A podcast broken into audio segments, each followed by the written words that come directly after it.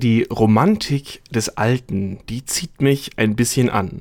Wenn Unternehmen eine Jahreszahl von 1800 irgendwann als Gründung benennen können, wenn ihre ersten Produkte zurückgehen in die Zeit der Industrialisierung, sowas kriegt mich irgendwie, weil mich die Idee fasziniert, vielleicht Teil von etwas zu sein, wo schon Generationen vor mir Teil davon waren. Das ist die romantische Seite von Organisationen mit langer Tradition. Die andere Seite ist, dass mit einer Gründung im 19. Jahrhundert eine Organisation auch noch Wege der Entscheidungsfindung oder der Personalbesitzung aus dieser Zeit mitbringen kann. Das ist ein bisschen erstaunlich, finde ich, wenn man sich zum Beispiel anschaut, dass auf gesellschaftlicher Ebene wir in Deutschland schon schon 1919 die Idee überwunden haben, zum Beispiel, dass man zum Herrscher geboren werden kann. Aber man kann weiterhin zum Herrscher von Unternehmen geboren werden, ohne dass das viel Irritation auslöst. Und auch sonst beobachtet man eher selten, dass in Unternehmen über die Chefin oder den Chef in einer Wahl entschieden wird. Warum ist das so? Und wie wirken Rufe nach Demokratisierung und Mitbestimmung auf die Strukturen von Organisationen? Das ist heute unser Thema bei Der ganz formale Wahnsinn. Mein Name ist Andreas Herrenwille und der gewählte Gesprächspartner ist Stefan Kühl, Organisationssoziologe an der Universität Bielefeld. Moin, Herr Kühl. Hallo, Herr Herrenwille. Vielleicht ist das jetzt was, was bei einem Historiker vielleicht besser landen könnte, aber ich wette, Sie haben trotzdem einen Einblick. Wieso ist Demokratie für Gesellschaften zu so einem Wert geworden, während Organisationen und ganz speziell Unternehmen eigentlich immer noch frei entscheiden können, welche Form der Entscheidungsfindung sie treffen können und es keine Norm gibt, die auf sie einwirkt. Naja, vermutlich liegt es daran, dass die letzten 200, 300 Jahre dadurch geprägt gewesen sind, dass schon auch ein Gespür dafür da gewesen ist, dass wenn man zum Beispiel auf Staatsebene Führungspersonen über eine Wahl bestimmt, dass das nicht automatisch bedeutet, dass man auch in den Organisationen das Führungspersonal durch eine Wahl bestimmen muss. Also das Interessante ist ja, wenn man sich öffentliche Verwaltung anguckt, dann sind die in gewisser Art und Weise natürlich auch davon abhängig, welche politischen Vorgaben sie bekommen. Aber es ist ja nicht so, dass jetzt die äh, Klienten einer Verwaltung oder die Bürger und Bürgerinnen einer Gemeinde ähm, die Mitarbeiter und auch gerade die Führungsspitze einer Verwaltung wählt, sondern die wird halt tendenziell dann eher doch von oben aufgesetzt. Das heißt also, eigentlich gibt es so ein Gespür dafür, dass wenn man Demokratie zum Staat sagt, nicht automatisch sich daraus auch das Prinzip ergibt, dass alles demokratisch gestaltet werden muss. Jetzt der Knackpunkt. Warum? Warum hat es in Organisationen nicht die Wirkung, wie es für Gesellschaften das gegeben hat? Wieso sind mein Beispiel, was ich eben schon mal hatte, ist, warum sind Familienunternehmen noch legitim? Das eine, äh, aus meiner Sicht falsche Argument ist äh, zu sagen, da halten halt irgendwelche Kräfte an ihren alten Machtverhältnissen fest. Also ich habe einmal Kapitalbesitz besessen und das ermöglicht mir, alle anderen in gewisser Art und Weise zu äh, versklaven, in Anführungszeichen. Da gibt es, glaube ich, wenig Plausibilität, sondern ich halte es für plausibler zu sagen, dass ähm, die ähm, Demokratisierung von Organisationen, also gerade wenn man Unternehmen und Verwaltung anguckt, eine enorme Zentrierung auf Mitarbeiterbedürfnisse ähm, zur Folge hat und dass letztlich Kunden oder Bürger, die bedient werden durch ein Unternehmen oder durch eine Verwaltung, damit aus dem Blickfeld geraten würden. Man würde, man würde an Kundenorientierung verlieren. Ähm, es würde schwerer werden, bestimmte einschneidende äh, äh, Sachen durchzusetzen. Äh, Entlassung. Wie kann man Entlassung durchsetzen, wenn eine ökonomische Krise im Unternehmen auftritt? Das würde alles nicht funktionieren. Das heißt, es bringt so viele Dysfunktionalitäten mit sich, dass es in Wirtschaftsorganisationen eben nur in sehr gut gehenden Zeiten letztlich umsetzbar ist und immer eine Krise eigentlich dazu führt, dass sich plötzlich wieder hierarchische Strukturen in diesen Organisationen ausbilden. Und der Unterschied zur Gesellschaft ist quasi, dass Gesellschaften ihre Mitglieder gewissermaßen als Selbstzweck haben, während Organisationen ja einen anderen Zweck haben als ihre Mitglieder. Ja, zum Beispiel ein zentraler Unterschied ist, dass ein Staat seine Bürger ja nicht entlassen kann. Das geht eben nicht. Ähm, während Organisationen darauf angewiesen sind, wenn sie sich refinanzieren wollen, ähm, auch mal Mitglieder rauswerfen zu können. Und das können in der Regel Organisationen, die ähm, auf Demokratie setzen, äh, nur extrem schwer durchsetzen. Und das ist jetzt für Vereine und Parteien kein Problem, weil Vereine und Parteien nicht darauf angewiesen sind, ihre Mitglieder ähm, zu bezahlen, sondern da bezahlen ja die Mitglieder, die profitieren eigentlich davon, wenn viele da sind, weswegen wir eben extrem wenig Ausschlüsse aus Vereinen oder aus Parteien haben. Und wenn wir mal welche haben, dann ist es aber jedes Mal auch eine Krise der Organisation. Und äh, von daher können eben Vereine und Parteien darauf verzichten, diese zentralen Steuerungen ähm, stark einzuführen, während Unternehmen und Verwaltung, Krankenhäuser sich ihre Führungskräfte nicht ohne weiteres wählen lassen können. Was wären denn Effekte? Angenommen, wir, wir nehmen jetzt mal noch nicht die gesamte Organisation, sondern wir haben ein Team von 15 Leuten vor uns und die sollen jetzt ihre Leitung wählen aus ihrer Mitte heraus. Was wären Effekte, die man beobachten kann?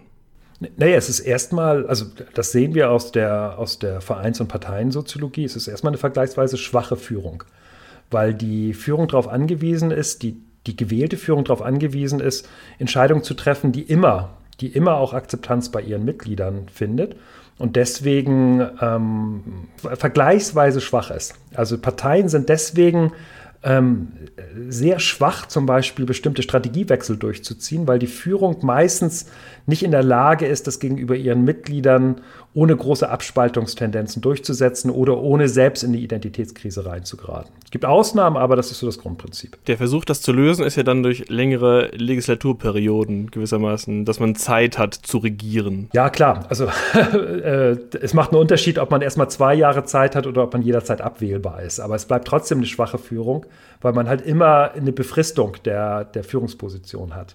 Und es, es, gibt gleichzeitig aber natürlich starke Gründe, die dafür sprechen. Also ähm, Parteien und Vereine sind halt in der Lage, ihre Mitglieder, die sie ja nicht bezahlen, darüber stärker zu binden. Aber die, die Außenorientierung, die wird tendenziell dadurch geschwächt wenn man die Führung demokratisch wählt. Das ist ja, also ich glaube, der große Grund, wieso man äh, über demokratische Prozesse in Organisationen nachdenken kann. Man hält es für ein gutes Mittel zur Steigerung der Identifikationsmöglichkeiten für die Mitarbeitenden im Unternehmen ich finde Ihre Beschreibung, dass das die Führung schwächt, interessant, weil eigentlich hat man ja äh, ein, ein, Mandat quasi. Also man hat ja doch viel mehr ein Mandat, wie wenn man einfach nur von außen eingesetzt wird, sondern man wurde ja von seinen eigenen Leuten, die man, für die man dann Entscheidungen trifft, dazu bestimmt, diese Entscheidung zu treffen. Mhm. Also das ist, man darf das Argument auch nicht überziehen. Also äh, es gibt äh, gerade aus der Parteiensoziologie Michels ist der Name dafür, die sogenannten Oligarchisierungstendenzen. Also die Beobachtung, dass in dem Moment, wo eine Parteiführung demokratisch gewählt wird, die sich eigentlich von ihrer Basis tendenziell entfernt. Also insofern ist das sicherlich richtig zu sagen, dass ähm, die Führung ist keine Marionette ähm, der Parteimitglieder oder der Vereinsmitglieder, sondern die entwickeln auch sowas wie ein Eigenleben, auch eine eigene Autonomie und haben natürlich auch eine ganze Reihe von Machtquellen zur Verfügung, ähm, die sie einsetzen können, um bestimmte äh, Prozesse so zu steuern, wie sie es haben wollen. Aber es ändert nichts daran, dass es eben ähm, eine begrenzte Außenorientierung ähm, äh, aufgrund dieser engen Verbindung zwischen Führung und Mitgliedern in Vereinen gibt, weil sonst würden die Unternehmen das ja machen. Also ich gehe erstmal davon aus, dass Unternehmen in irgendeiner Form eine Rationalitätsorientierung haben. Und wenn sie feststellen könnten, dass es für sie ja nur positive Effekte mit sich bringen würde, wenn sie ihre hierarchischen Positionen durch Wahl bestimmen würden, müsste man ja erklären, weswegen es nicht gemacht wird. Das müsste ja dann in irgendeiner Form irrational sein. Und das glaube ich nicht. Sondern ich glaube, das hängt damit zusammen, dass man Sorgen hat, dass zum Beispiel die Kundenorientierung nachlässt. In dem Moment, wo man die hierarchischen Position durch Wahl der Mitglieder benennt. Stellen uns mal vor, wir, wir geben gar nicht die Personen zur Wahl, sondern woran man ja auch abstimmen kann, das sind dann halt die Programme. In der Regel, wir kennen das aus der Politik, sind Personen und Programme eng verzahnt, aber wenn wir uns das als Fiktion vorstellen für ein Unternehmen, dann ist ja zumindest denkbar, dass man über eine Strategie oder zumindest Teilziele auch per Wahl abstimmen kann. Also dass vor einer Weggabelung man sich überlegt, bleiben wir beim alten Produkt, investieren wir ins neue, wollen wir unser Angebot verbreitern, wollen wir in die USA? Das sind also Ja-Nein-Fragen, aber man kann sich das ja auch als äh, Programmkataloge quasi vorstellen.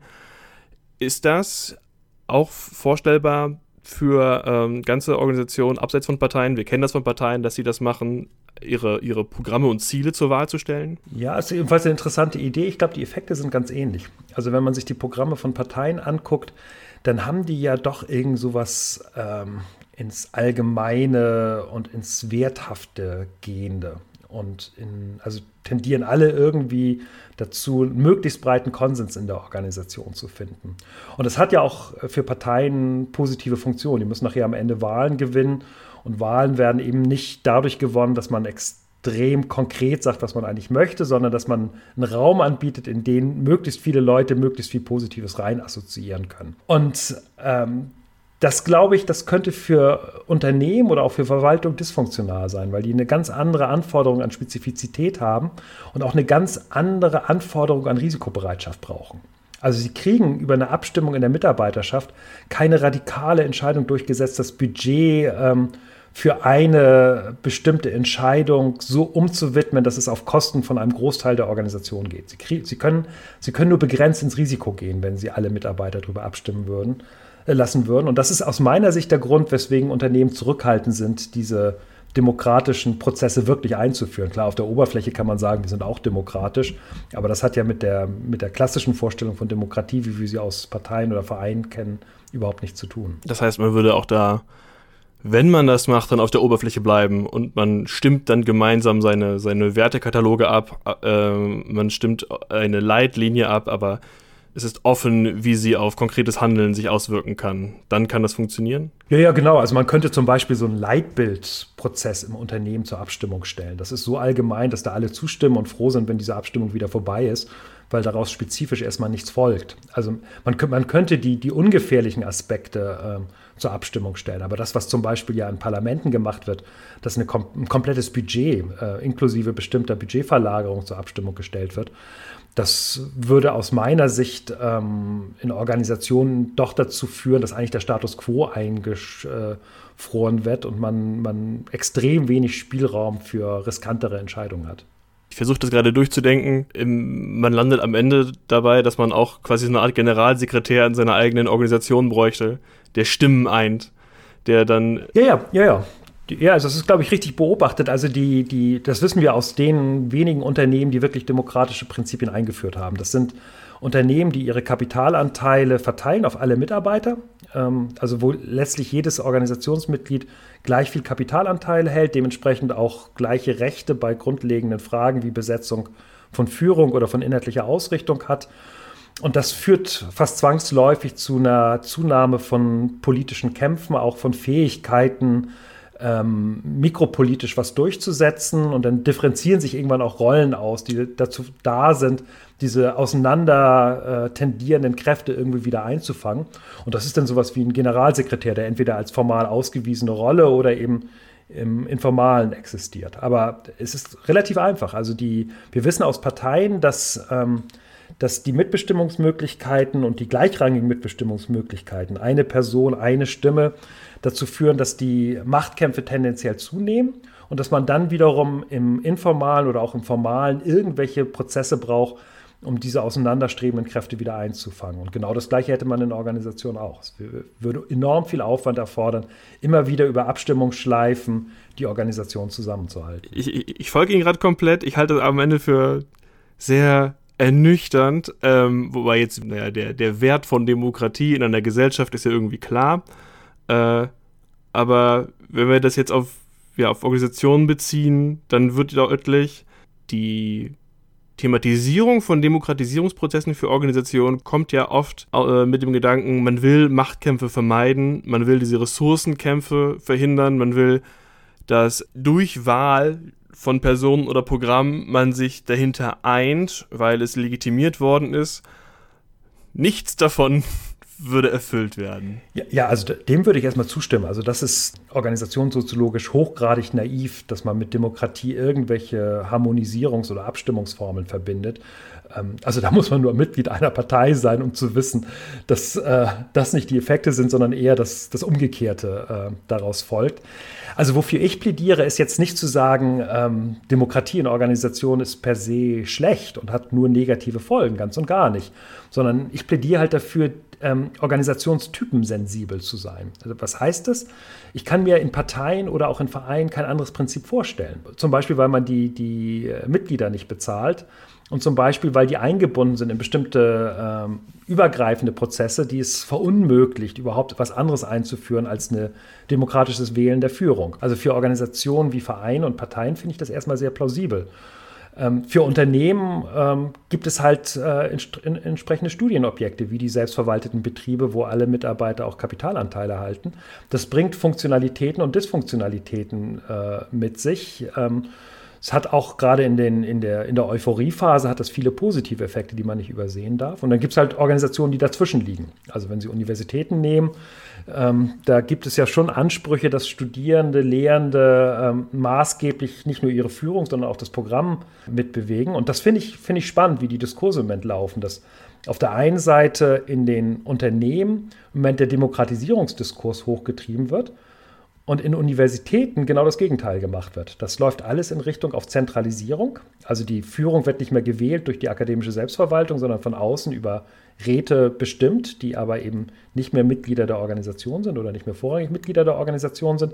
Das heißt, wir haben auf der einen Seite die Zurücknahme von Demokratisierungsversuchen in der Organisation, siehe Universität, und auf der anderen Seite so eine Propagierung von, von Demokratie in Organisationen. Teilweise interessanterweise von den gleichen Personen. Also diejenigen, die in der Wirtschaft eine stärkere Demokratisierung fordern, sind diejenigen, die eine stärkere Entdemokratisierung und Zentralisierung in Universitäten fordern, wenn man sich die Hochschulräte genauer ansieht. Also da, da, bin ich jetzt erstmal nur dafür zu sagen, wir müssen uns die einzelnen Organisationstypen anschauen, um zu gucken, was die Funktionalitäten und Dysfunktionalitäten von demokratischen Entscheidungsprozessen sind. Sagt Stefan Kühl, Organisationssoziologe an der Universität Bielefeld. Vielen Dank.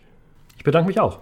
In unserer nächsten Folge gehen wir genauer darauf ein, wie es aussieht, wenn mal mehr, mal weniger demokratische Vorgehensweisen zum Zug kommen und schauen auf das Besondere an Meetings und Sitzungen und was passiert, wenn Organisationsmitglieder um einen Tisch sitzen und abstimmen müssen. Mein Name ist Andreas Herrenwolle. Bis zum nächsten Mal. Tschüss.